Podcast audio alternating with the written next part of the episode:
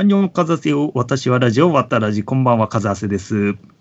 はい、えーということでですね、スパスパさんの、えー残暑の課外授業ということで、うん。ははい、えーサピエンス全史を、ね、はい。えーサピエンス全史を読んでみるということの、えー第3回目です。はい。3回シリーズになっちゃいましたね。はいよろしくお願いいたします。よろしくお願いします。なので、はいまあ、とりあえず、えーこれを初めて聞く人は、えー過去2回、えーこの内容の前半部分をやってますんで、それプラス、えーポッドキャストで配信してるスパスパさんが作った、えー13ページにも及ぶレジュメも、えーダウンロードしていただいて、参考資料にしながら聞いていただければと思いますので、参考にしてください。はい。ということで、えーはいもうスパスパさん、続きをお願いします。はい。それでは続き始めさせていただきます。で、はいここからはなんですが、えっ、と、はい治療最終民の豊かな暮らしということで、はいえー私たちがその、私たち性質とか歴史、心理を理解するためには、狩猟採集民だった祖先のことを知る必要があるんですね。はい。で、この狩猟採集民だった、えー我々の記憶っていうのは、非常に我々にとって大事なことらしいので、その辺の話を、えー今回させていただいたと思います。はい。はい。えーで、サピエンスは、あの、種のほぼ全歴史に通じて、えー狩猟採集民だったんですね。で、現在我々が、えー過去1万年間、えー農耕を行い、えー動物を飼育して暮らしてきたんですけれども、我々祖先が、えー狩猟と採集をして過ごしてきた膨大な時間に比べれば、ほんの一瞬に過ぎないんですね、その農耕をしてきたじ、えー時間っていうのは。あ直近のホモ・サピエンスの歴史が7万年でしたっけ、えーあれ ?15 万年か。15万年ですねあ、の歴史まあ、のまあ、そんぐらいあるとしたうちのある1万年。1万年。あ、それしかやってないんですが。で、えー他のそのホプサピエンス以前の人類史の歴史でで言うとその600万年とかになってくるわけですけど、うん。うん、そこから比べればほんの1万年程度だと。えでその進化心理学の分野で我々が現在の社会的特徴や心理的特徴の多くっていうのは農耕以前のこの長い時代に形成されたと言われてるんですね。ーうん。うん、私たちの脳と心は、えー今日でさえ狩猟採集生活に適応していると主張しています。その心理か、えー進化心理学では。うん。うん。つまりその狩猟採集生活の方が我々には合ってるっていうことらしいんですけど。うんすいません。後々出てくる話かもしれないですけど、はい。あの、人類は実は小麦に支配されてるっていうああ、そうそうそう。それ説の話になるんですかね、うんこれは。これはね、あのーその認知革命、今回のその認知革命の次のその農業革命の話になってくるんですけれども、うん。えー結局その、えー小麦とか穀類を、えー育ててるんではなくて、育てさせられてると。はい。我々はその小麦とか米の奴隷になったんだっていう考え方があるらしいんですけど、ええ。うん、それはその次回のその農業革命の話なので、えーまた今回のその反応が良ければやるかもしれないですね。うんうん。はい。はい。うん。はい。で、えっ、と、その狩猟採集生活をしていたサピエンスの食生活に関してなんですが、ええ。えー食に関して先ほどその甘いものに目がないのはなんでかっていう話はしましたね。はい。うん、でそのサピエンスの集団のほとんどは食べ物を探してあちらこちらへ歩き回りながら暮らしてたらしいんですよサピエンスは。うん。で彼らのその移動距離っていうのは大体その、えー数十平方キロメートルから数百平方キロメートルにわたって生活領域っていうのがあったらしくてその生活領域の中でその季節の変化であるとか動物の移動であるとか、えー植物の生育周期によって、えー行ったり来たりを繰り返してました。うん。でまあこうした放浪生活が、まあ、世界各地へとその人類が拡散していく原動力になったかもしれないですね。うん。結構な移動距離があっったらしくて、100平方キロっつったら10キロかける10キロのうん、っていうことですよね。ですね。うん。で、その生活周域の中で、えー例えばその気候変動とか環境の変化によって、その中の食べ物が少なくなってきたりすると、また別の、えー場所に移動すると。うん。うん、それをこうどんどん移動することで、えー最初はまあアフリカだったのが、うん。ついには言ったら南アメリカの端まで行くことになったんだと。う。いうんことらしいんですけど、うん。で、えーと、こうした彼らの狩猟採集生活では農耕、えー農耕生活よりもバランスの良い食生活を送ってたらしいんですね。うん。うん。その狩りや釣りとかで動物を仕留め、えー昆虫を捕まえることで動物性タンパク質っていうのを、えー摂取することができたし、自生する植物であるとか、果実、木の実を、えー取ることによって様々な栄養素を取ることができたと。うん。で農耕生活は狩猟採集生活に比べると、どうしても、えー食生活のバランスっていうのは偏ってしまうらしいんですね。うん。うん、その古代、えー狩猟採集民の、えー子孫である農耕民よりも、その飢えたり、えー栄養不足になったりっていうことが、狩猟採集民は少なかったらしいんですね。それは意外ですね。うん。なんかね、やっぱり獲物を毎日取るっていうのが大変ですから、なかなかその、食べるものにはありつけなかったかなというふうには思ったんですけど、うん。結構いろんなものを食べてたんで、うん。食べるには困ってなかったらしいんですね。う。うんん。で一般的に背が高くて健康だったらしくて、うん。平均寿命寿命はどうやら30歳から40歳だったらしいんですけど、うん。これは子供の死亡率が高かったのが原因で、うん。えー平均寿命が少ないだけであって、うん。えー生き延びることができたら60歳ぐらいまで生きる可能性はたっぷりあったらしいんですよ。へえ。で、中には80歳ぐらいまで生きるものもいたらしくて、うん。結構長生きやったらしいんです。おおなんかね、今の人たちとそんな同じにぐらいね、うん変わらなかったんですね。らしいですね。うん。その何が彼らを飢えや栄養不足から守ったかというと、まあ、植物の多様性にあったと。うん。えー農耕民が摂取するカロリーの大半っていうのは、えー小麦、米、じゃがいもといったその単一の植物に由来したものが大きくて、うん。そのそれではその人間が必要とするビタミンやミネラルっていう栄養素の一部を欠いてしまうことになるんですが、はいそ。の多様な食生活を送っていた彼らっていうのは、その単一の、えー種類の食べ物に依存してなかったので、えーまあ、例えばと特定のこう食べ物が手に入らなくなっても困らなかったらしいんですね。うん。うん。なんか虫とか食ってそうですよね。さあ、虫、もうなんか普通にあの、ねカブトムシの幼虫とかは普通に食べてそうな感じがしますけどね。なんかあのーこう、ディスカバリーチャンネルとかで、ようくサバイバル生活をやってみるみたいなのがあるんですよ。ありますね何が大変って、やっぱりタンパク源を取るのが大変で、うん。やっぱり現代人じゃちょっと、そこら辺浜辺で釣りするとかも全然うまくいかないし、うん。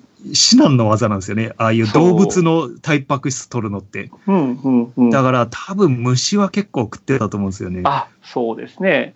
うんちょうどその話、続きにつながるんですが、そのサピエンスっていうのは食べ物と材料を採取するだけではとどまらず、その知識っていうのもかなり必要だったらしいんですね。ええその縄張りの詳しい地図を頭に入れておくのはもうもちろん必要ですし、その日々の食べ物探しで、こう、効率よく最大化するには、その植物の生育パターンであったり、そのさ、様々な動物の習性っていうのを、あの、頭に入れておく必要があったと。うん。うん。その季節がどう進んで、その雷雨とか日照りの兆候っていうのを察知して、でもしくはその、えー石のナイフの作り方であったり、うんその避けた衣服の縫い方っていうのを習得しないといけなかったと。うん。で、例えばそのライオンに遭遇してしたしてしまったりとか、蛇に噛まれてしまった時の対処法っていうのも心得てなかったらいけないと。うん。でこれらの多くの技能は、えーその何年もその見習いの期間があったということなんですが、うん。つまりどういうことかというと、資料採集民は CW ニコルだらけだったと。アウトドアの鉄人の、うん、ハムばっか食ってる。そう、ハンばっかり食ってる、その現在、日本にお住まいの CW ニコルさんなんですが、ええ。うんまあ、彼の金玉が綺麗だった頃かは定かでないんですけど、ブルースカイかもしれないです。ブルースね、そのハムを切って、そのナイフから直接口に運ぶみたいな、そうそうそうそう。そういう生活を、ちょっと粗めのね、ざっくりしたセーター着てそうな。そう、あの CW ニコル先生が、まあええたくさんいたというイメージをしていただいたらと思うんですけど、で我々その現代の生きる彼らの子孫我々なんですけど、ええ。まあ、そんなことを知らなくても今現状生活できるじゃないですか。ええ。うん、そのどうやったら獲物が取れるかなんてことは知らなくても生活できるわけですけども、うん。まあみんなポケモンをどうやって取るかの方が詳しいですよね。そっちの方が重要だったりしますからね。えまあ、その我々はその専門知識っていうのを分業化してるために、その、しする、え分業化してるからその情報っていうのは知る必要がなくて、えうん、そうですうね。ん、その現代人全体で共有する知識っていうのは、あの、古代の人よりはるかに多いとは思うんですけども、個人レベルでは古代の最終民っていうのは、知識と技能の点でおいて、歴史上最強だったかもしれないってことらしいんですよ。うんおお確かに。うんその生きていくためのサバイナサバイバル能力っていうのは、現代人よりもはるかに長けていたわけで、うん。うんその平均的なサピエンスの脳の大きさっていうのは、その資料採集時代以降、実は縮小したっていう証拠があるらしいんですね。はうん、資料採集民だった時の方が、あのうん脳がでかかったと。い。うん。資料採集民を生き延びるためには、ためには、その CW ニコリ力が持ってた方が、うん、あの、じゃああれですね生き延びれたと。最強の人類は誰か、オールタイムベストで、うね、ん、宮本武蔵じゃなく、なく、この時代のホモ・サピエンスかもしれないと。ま、ましてはそのニコルっていう説が、これ今、リアルタイム。ム、リアルニコルがタイムです。最強っていう説が、おーうん、うん。その、えー農業や工業が始まるとに、えー人々は生き延びるために次第に他の技能、えー他の人の技能に頼るようになったんで、まあ、むしろ退化したんじゃないかっていう話なんですけど、うん。で、古代の採集民は、あのー感染症の被害っていうのも少なかったって言われてます。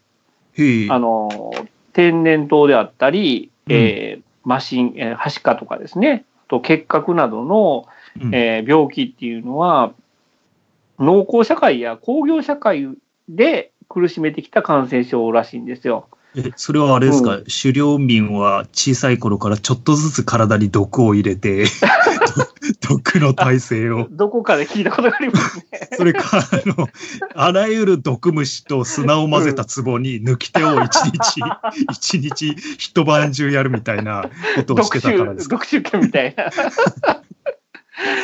やこれには理由がちゃんとあって、あのーそれらの、えーしえー疫病っていうのは、えあの家畜離に由来するものらしいんですよ。うん、で農業を始めることによって、初めて人間が感染したと。ああ、なるほど。で、それまで犬しか飼いならしていなかった古代の採集民っていうのは、それらの疫病を免れてきたんだと。うん。で、農業社会や工業社会民は、その人口が集結した不潔な定住地で暮らしてた。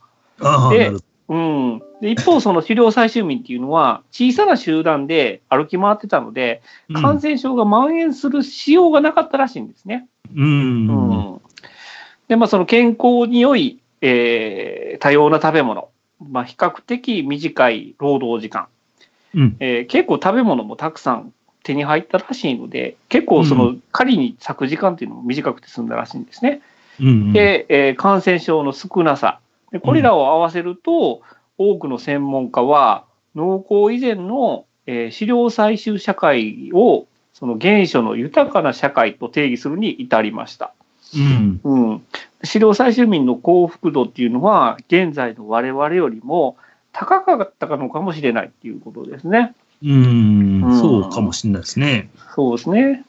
ビビバアウトドアライフなのかもしれないですね。うん。だからみんなキャンプしたがるんですね。うん。あの、本人は意図してないけど、アウトドアライフをしてる人はたくさんいらっしゃると思うんですけあど。まあまあ、そうですね。ううんん。まあ、彼らもある意味最強といえば最強かもしれないですそうですね。ある種ね、そういうしがらみから、麦から解き放たれた人たちなわけですよね。そう奴隷から解放された人たちかもしれないですうんね。ええうん。なんか最近思ったんですけど、うん。あの、野良猫が多いんですよ、ここら辺って。ほう。で、まあ、野良なんですけど、人間から餌もらってるんですよ。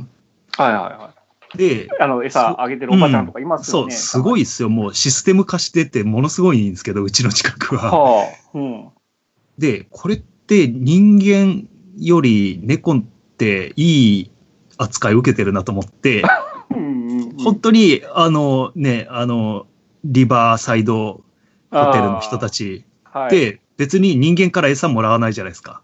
そうですね。ノラサピエンスはそんなのくれないですよね。そうそうそう。ノラサピエンスは放っておかれてるのに、猫はなんでこんなに餌もらえてんだろうって、すごく不思議に思って。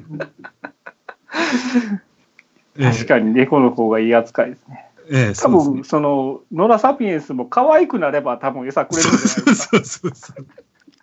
結局、可愛い方が強いなと思ったんですよ、ねえ。ええ。まあ、どうぞ、続きをはい。はい。えー次の、えーテーマなんですけども、えええー性行動と社会ということなんですけども、ええこれはちょっと、まあ、面白い章ではあると思うんですけれども、はい。えー次にその、えー狩猟採集民だった彼らの、えー性行動と社会について考えていこうと思います。ええその古代、えー狩猟採集民の集団っていうのは、現在のような一夫一夫制、うん。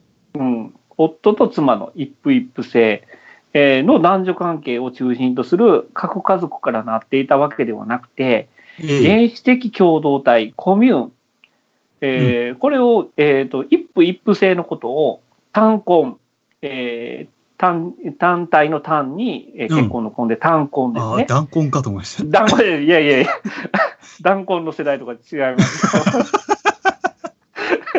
段階の世代を間違えるおばちゃんじゃない。えーっと、ええごめんなさい、ブレたんですけど、えええーっと、原始共同体、コミューンのことを、えーはい乱婚、えー乱れ、乱れる結婚の婚、ちょっと危ないですね。危ないかもしれないですけど、ええで、えーその原始的コミューンっていうのでえー暮らしてたらしいんですね。はい。えーで、そのような集団では、女性は同時に複数の男性と性的関係を持ち、えー親密で絆を形成することが可能で、うんえー集団の、えー成人男性全員から協力して、えー子育てにを協力してもらってたと。ええうん。あの、えっ、と、男性はその、えーどれが我が子であるかっていう風なのを断定できないんで、ああ、そかそっか。ーどの子供も同等に気気遣いするらしいんですね。へえ、なるほど。で特に我々に最も近いチンパンジーとか、ボノボの間でもこの、えー原始コミューンっていうのは形成されてます。ええうん、で現代の人類の文化でも、例えばそのベネズエラの先住民でバリ族っていうのがいるんですけど、はい。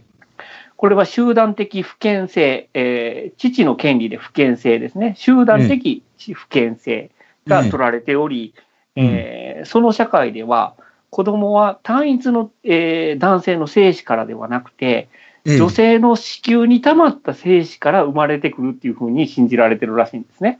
ほう。うん。で、より、えーより良い、えー母親になるべくは、えー複数の男性と成功すると。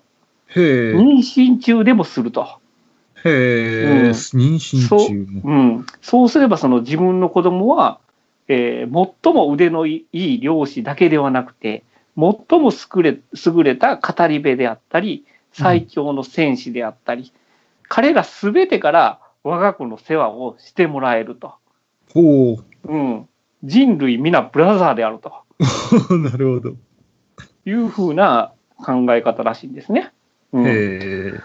でも、えっ、と、近代になるまで、えーはその、一人の父親の生死によって、えー母親の体内に宿るっていう確証は得られてなかったんで、えええー彼らの考え方っていうのは、今それを知る我々よりか、柔軟な考え方やったのかもしれないです。そうですね。うん。うん、でその古代コミューン説の支持者によればその現代の結婚生活の特徴とまで言われるようになってしまったえ不倫とか、えー高い結離婚率っていうのは、皆その私たちがこう自分の生物的ソフトウェアに相入れないのにもかかわらず、うん、その核家族と一夫一夫制の関係の中で生きるよう強制された結果なのかもしれないと。ああ、なるほでど。つまりはその、うん我々の脳は一夫一夫制に合うようにはできていないってことらしいんですね。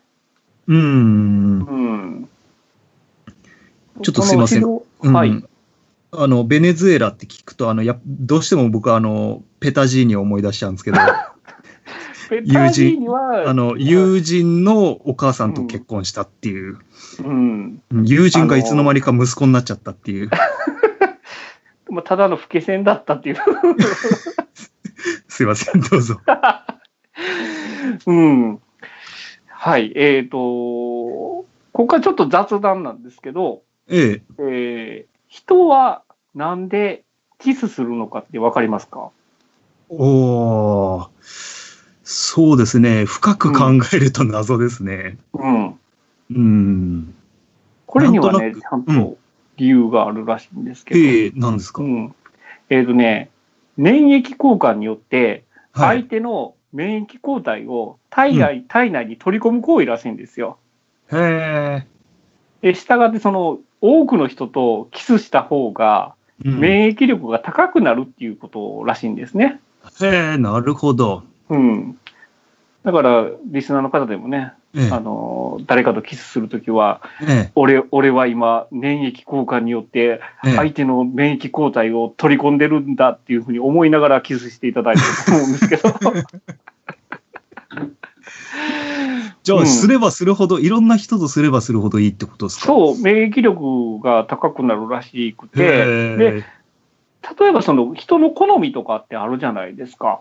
うん。あの人不潔だから嫌とかいうのは、やっぱりその子孫を残していく中で、うんその不潔とかだと、やっぱり、えー後にこう自分の DNA を残す確率は低くなってしまうから、排除するっていうことみたいらしいんですけどね。ああ、なるほどね。それでこう、うん。えー好き嫌いが生まれるという話もあるらしいんですけど、うんちなみに朝、朝起きたばっかりの口の中って、うんこより菌があるらしいです。だから、やばいですか？うがいしてからしましょ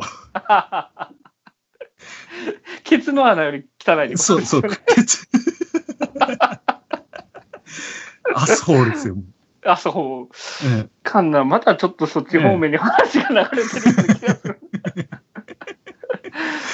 えーで、えーと、続けてなんですが、えはい。えー男はなぜ女の、えー喘ぎ声に興奮するのかってわかりますか、え うーん、あ、それね、なんかで聞いたことありますね。あ、聞いたことあります？えーっと、なんか、こう、でっかい声出すことで、うん。ここでやっておりますっていうのを、四方に宣伝することで、より多くの男性を呼び込もうみたいな。そう、そうなんです。その通りなんです。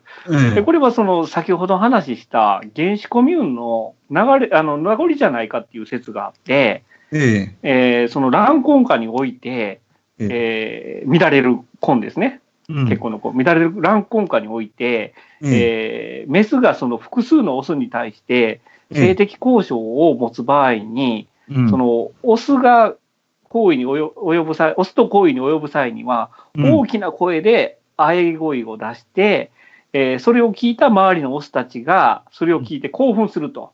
うん。うん。それで順番待ちの列ができると。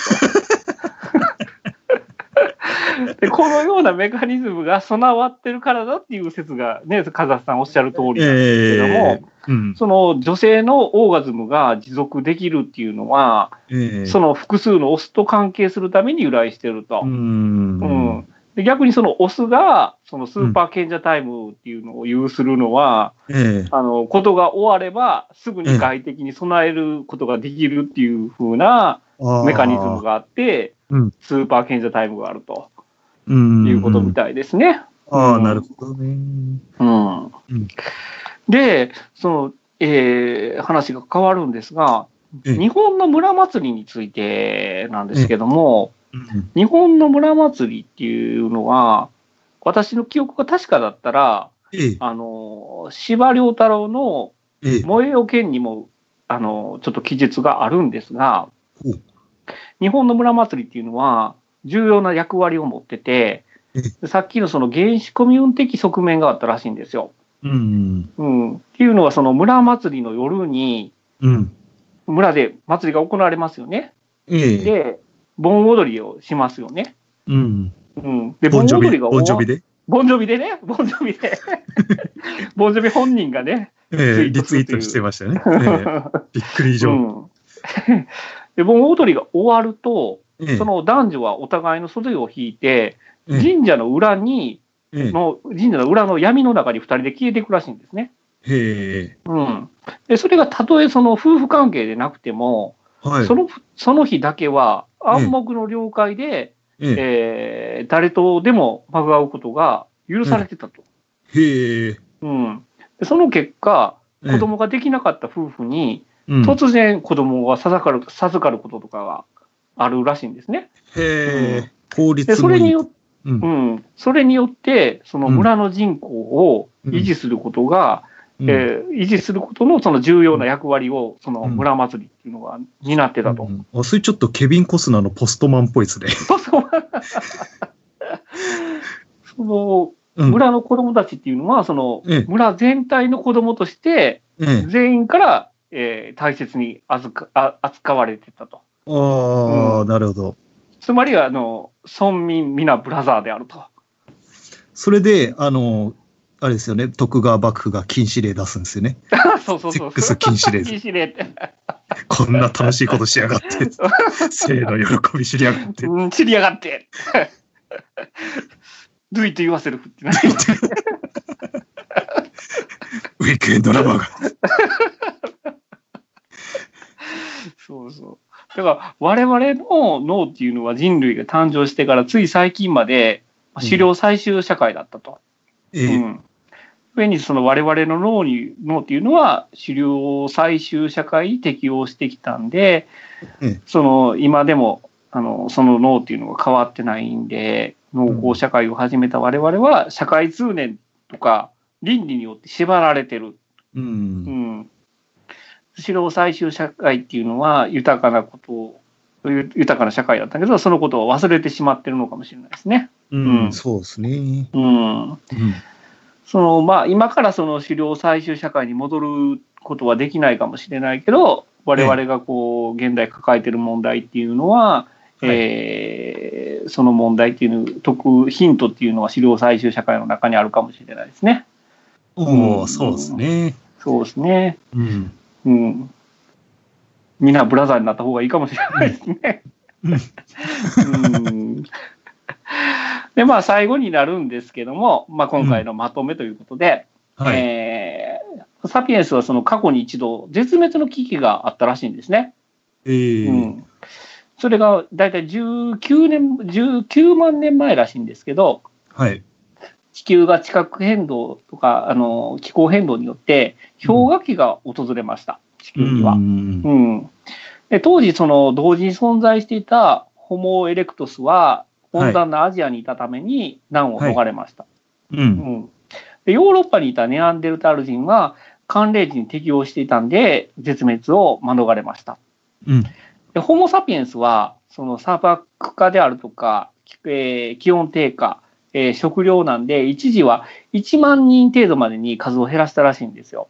へえ。うん、で彼らは東アフリカから温暖な南アフリカの、えー南端えーピナクルポイントまで南下し、えームグル貝などの豊富な貝を食べて生きながらえー生きながらえてきました。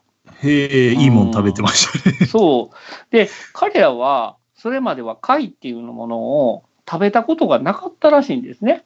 へえ。うん、でも彼らの中で好奇心旺盛で今まで食べたことのない貝を食べるようなチャレンジングな人間だけが生き残ることができたらしいんです。うん、はい。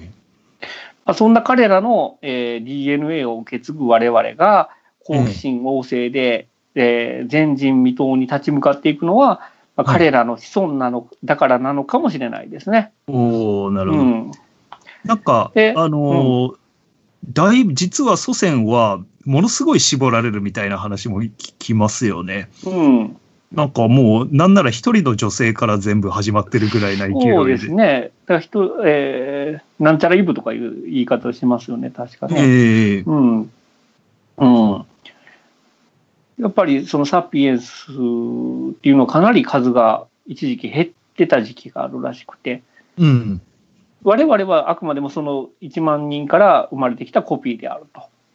うん、うんそうですね。いうすね。じゃあ一回南に降りて、そこからまた徐々に北上していったってこと北上していったということみたいですね。う。うんん。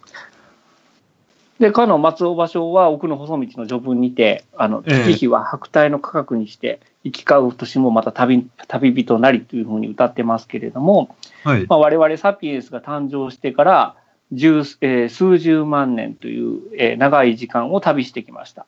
はい。えー我々が生きている時間などはサピエンスが旅している時間などに比べると、まあ、ほんの一瞬の出来事と、えー思います。うん。でなるほどそのうん、で私はそのサピエンスの歩んできたこの長い旅に思いを馳せること馳せる旅に、えーうんロマンを感じるのでありますと。いうこーとで、えーはいまあ、今回の、えー私のテーマであるサピエンス全史を終わりたいと思います。はい、ありがとうございました。いや、ありがとうございます。面白かったっすわ。いえいえいえいや、うん、結構、あのね、その原子コミューンの話なんかは、うん、あのリスナーさんのね、あのお聞くはメリル・ストリープさんなんかはうん喜んでらっしゃるのかもしれないんですけど、それ、それは、お聞くはメリル・ストリーんプさんはをちょっとバカにしてないここういう話好きなんだろみたいな。うん、いや、現に好きなんかなと思ってるんですけど。いや、あの、現代のね、我々は社会通念と倫理がありますからね、うん。ダメで。すよっていう話ですよ。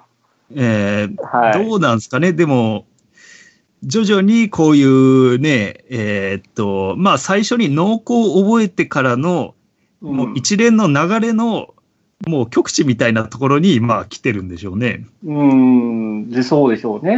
ん。うん。だなんかに、あの、未来とかを想像すると、もっとこのシステム的にすごくなっていくみたいに思うじゃないですか。こう、うんうんうん。IT とかがすごくなってってって、でもそういう思想、そういう想像って結局今の延長でしか考えてなくて、うんうん。まあ逆に先祖返りするかもしれないし、未来に向けて、こっちの方が実は幸せってこういうもんだっていうことが、こう、もう行くとこまで行っちゃったら逆転して、うん、うん。自然帰りみたいなことになるのかもしんないし。うん。だから、その認知革命にしても、それまで、その考えもしなかったようなことが起こって、うんだから革命ななんですけども、うんその今の我々では考えつかないような革命がこの先起こるのかもしれないですけどね。うんうん。だからね、こう、今の考えられることって限界があって、うん。だから今、こう、エンタメにしてもさ、ノンフィクションにしたって、結局うん今の想像力の範疇は超えないって超えない。いううん。のがあるから、うん。だからこういう、ななんていうか、新しい過去のことが分かったりするのでも結構斬新っていううん話ですよ。ね。うん、うんそうですね。ね今のね、今のこの状況っていうのは実は人類史から考えたら別にあの当たり前のことじゃないっていううんことですよね。そうですね。うん。いろいろ、自分もこれ今回やるにあたって、ほほうっていうこともあったしね。うん。うん新しい発見。まあ、過去に起こったことではあるんですけどね。うん。うん。すごく面白かったです。うん。自分でやってて。うん。まあ、ありがとうございます。いえいえ。はい。はい。結局、結局、チンコチンコ言ってたような気がするけど。第3部はちょっと。そうですね。ええちょっと大人のということで。はい。はい。じゃあまあ、とりあえず、このサピエンス全史まとめはここまでにしましょうか。はい。まあ、興味があればね、あの、え実際に本を読んでいただいたら方がより深く理解できると思いますんで。まあ、ちょっと感想をいただければ、スパスパさんが続きをやってくれるかもしれないっていうことで。そうですね。あの、モチベーションが上がってくると思います、はい。。スパスパさんはいのツイッターかもしくは、私の、あまあ、あとは、ハッシュタグ、わたらじで、わたひらがな、ラジカタカナで、つぶやいていただくか、私のわたらじのブログに、コメント欄は、あの、長文も書けますんで、はい。こちらにコメントいただければと思いますので。ぜひ、あの、はいご意見とお寄せください。あの、いい褒めると伸びる子なんで。褒めて伸ばされたいタイプの。ええそうですね。まあ、これをね、褒める人しかいないんじゃないですか？いやええー、ね、ちょっと、あ俺、俺のツッコミがうざいっていう人はいたかもええしれない です。とんでもない、とんでもない。はい。じゃあ、スパスパさん、とりあえず、ありがとうございました。はい、ありがとうございました。またお願いします。はい。